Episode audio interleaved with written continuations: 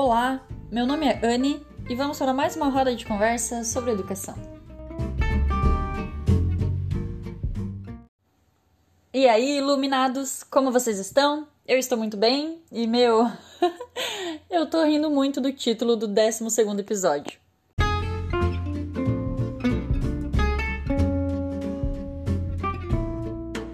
A ideia do que falar nesse episódio surgiu há umas duas semanas e eu peguei os livros na biblioteca da minha escola para ler, peguei uns seis livros e foi numa sexta-feira.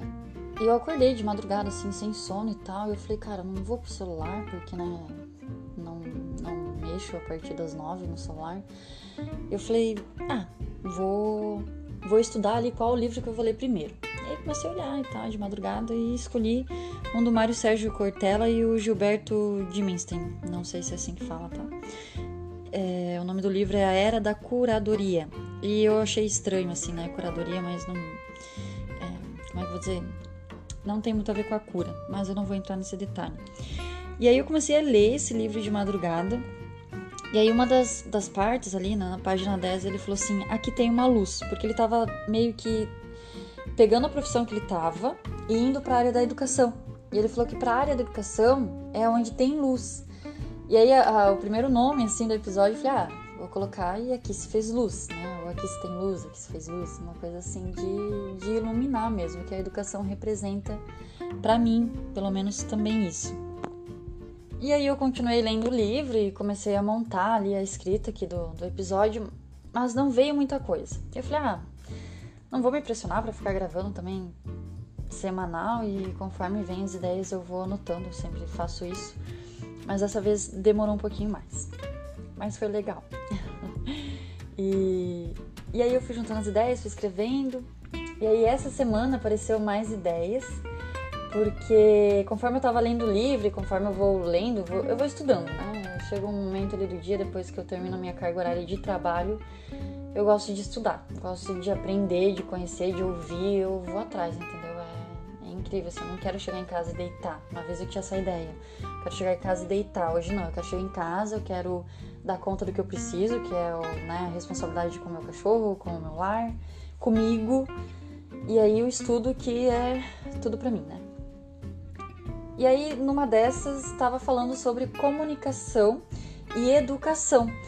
E o que essas duas, um dos primeiros princípios que tem tudo a ver é as quatro últimas letras, né? Que é ação.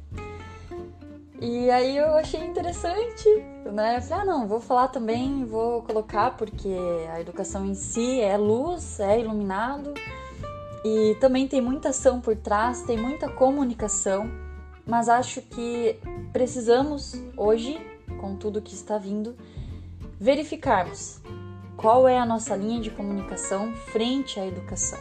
O que, que a gente leva para a sala de aula, o que a gente leva para aquelas pessoas nas quais estamos ali né, é, mediando, mediando esse aprendizado e o quanto isso está mudando a, a função ali daquela criança, daquele adolescente dentro do meio escolar, tá indo para uma área mais protagonista e eu tô amando ver isso, mas ao mesmo tempo vendo assim um pouco do caos, do que é a mudança, do que gera, da desinformação, daquilo que precisa conhecer primeiro, precisa estudar e as pessoas já não são, não estão tão engajadas nisso, elas vão precisar.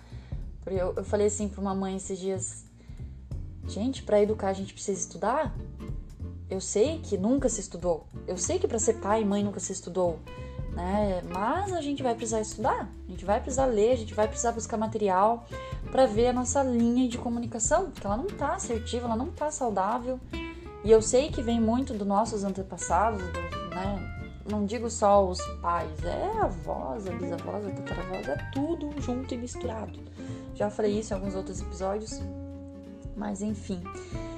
E, e aí eu juntei a câmera, porque é uma parte tecnológica, ela é né, antiga, mas hoje em dia a câmera ela já está ali em tudo e, e hoje o nosso meio é basicamente disso, né, de sermos vistos. E ser visto também é muito importante, porque eu vou dizer um exemplo da qual eu não gostava de ser vista. Eu me escondia, e eu acho que quem me conhece na parte, na parte profissional sabe disso. É, enquanto a Anne queria estar escondida. Meu Deus do céu, eu falo, eu compartilho minhas ideias, mas é para alguém muito próximo ali da minha área profissional, então era para minhas auxiliares, para uma prof mais próxima. Hoje é para a parte administrativa, mas Deus o livre, assim, eu não eu tinha que ficar escondida. Deus o livre, alguém me vê, Deus o livre, alguém chegar e falar assim: Anne, fala da sua ideia. Eu morria, entendeu? Eu travava, não dava.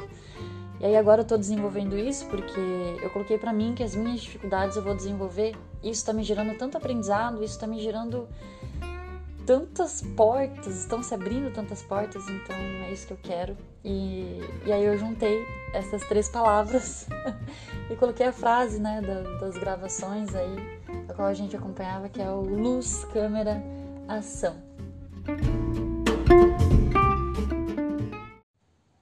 perceber que a história da comunicação não muda.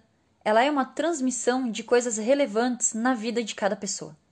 Portanto, o impacto que Gutenberg provocou ao fazer o livro foi enorme. O que muda é o seguinte: aí sou uma otimista.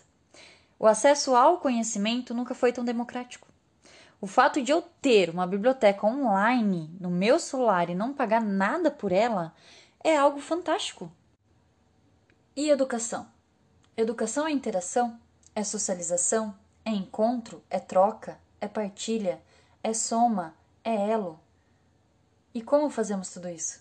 É através da comunicação. Mas uma comunicação assertiva, uma comunicação saudável. Tudo isso acontece pensando em como nos comunicar, porque é preciso pensar. Não posso me comunicar de qualquer forma. Não posso me comunicar sem pensar no outro. E a escola é um lugar potente para tudo isso acontecer. Mas hoje ela não é a única. Hoje o nosso meio tecnológico, o nosso meio virtual, tem acessado muitas informações e estamos conectados através dele. No, interagimos também, trocamos também, partilhamos. Mas a soma, o encontro, o elo, a interação, a socialização, ela é maior presencial. E precisamos verificar isso. Precisamos voltar a estar mais conectado com aquilo que é presente, com aquilo que está real. Senão não chamaríamos de virtual, não é mesmo?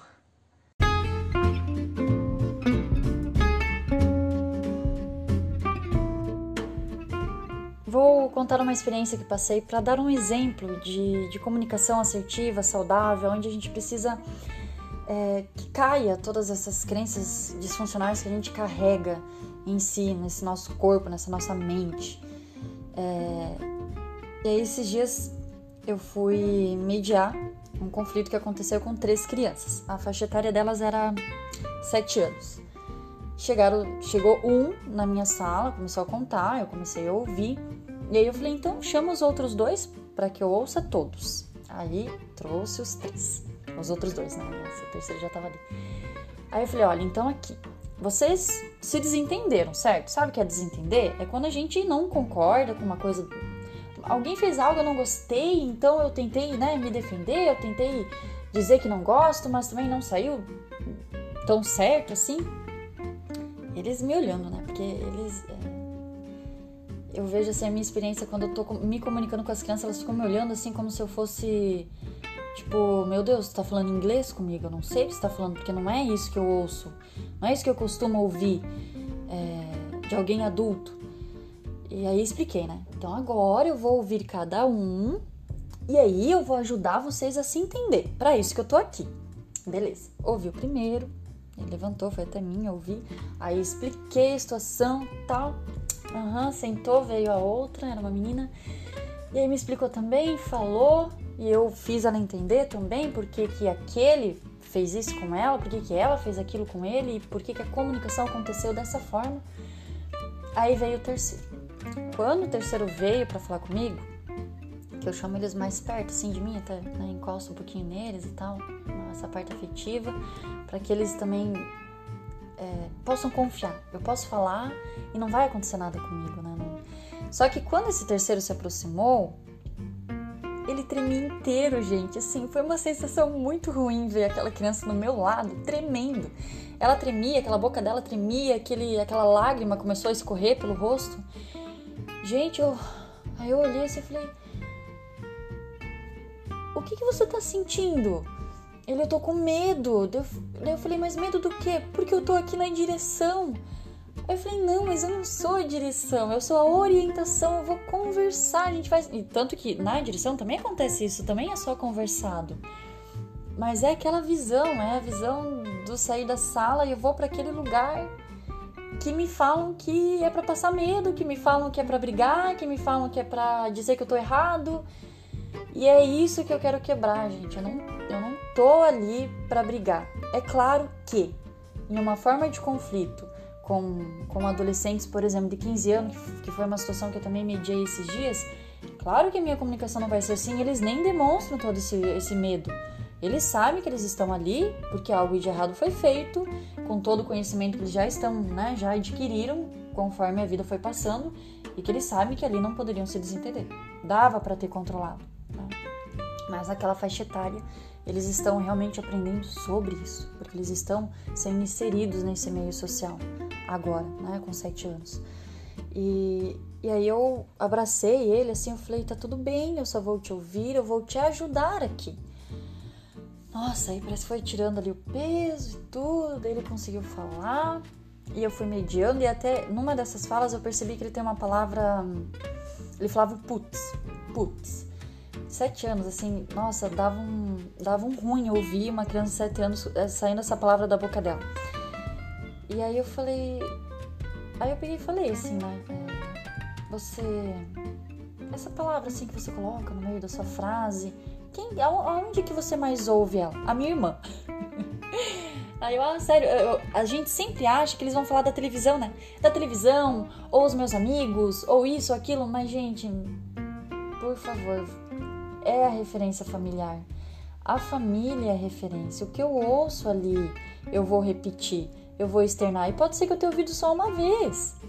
Mas é o que eu vou repetir, é o que eu vou externar. Não adianta a gente ficar indo contra isso. E aí eu falei, mas, meu, né? Vamos tentar mudar essa palavra, essa palavra, vamos colocar outra. E aí fui instigando e tal, falei para ele treinar. Então eu não falei assim, não fala mais essa palavra. Essa palavra é feia, é errada. Não. Falei que não era legal também não tem um significado, a gente não sabe o que ela é e tudo, e fui contornando a situação e fui eliminando ela. Ele vai ter que treinar a partir dali se quiser, mas também se tiver uma referência em casa que ele vai ouvindo toda vez, que não foi só uma, né? Mas enfim. Mas eu só queria mostrar o quanto precisamos ter uma comunicação para ser mais, mais ouvinte mesmo, ouvir e fazer aquele ser entender e não só o não, não isso, não aquilo, ah, não faça mais, eu não quero mais, isso me deixa triste. Isso não são comunicações assertivas, isso não vai gerar, não vai gerar uma confiança e a criança não vai desenvolver aquilo que ela precisa. E aí vai crescendo na adolescência com aquilo, e aí a gente vai levando na vida adulta e tudo é o um ciclo repetitivo. Então vamos começar a repetir outras coisas, algo que acrescente, que agregue. Então, para concluir o nosso assunto na roda de hoje, vamos começar a agir. Vamos tomar aquela palavra ação e colocar educação e comunicação junto. Vamos estudar, vamos procurar, vamos acessar materiais, vamos ler e buscar sempre fazer o melhor. Fiquem bem, se cuidem e sejam luz e ação sempre que possível.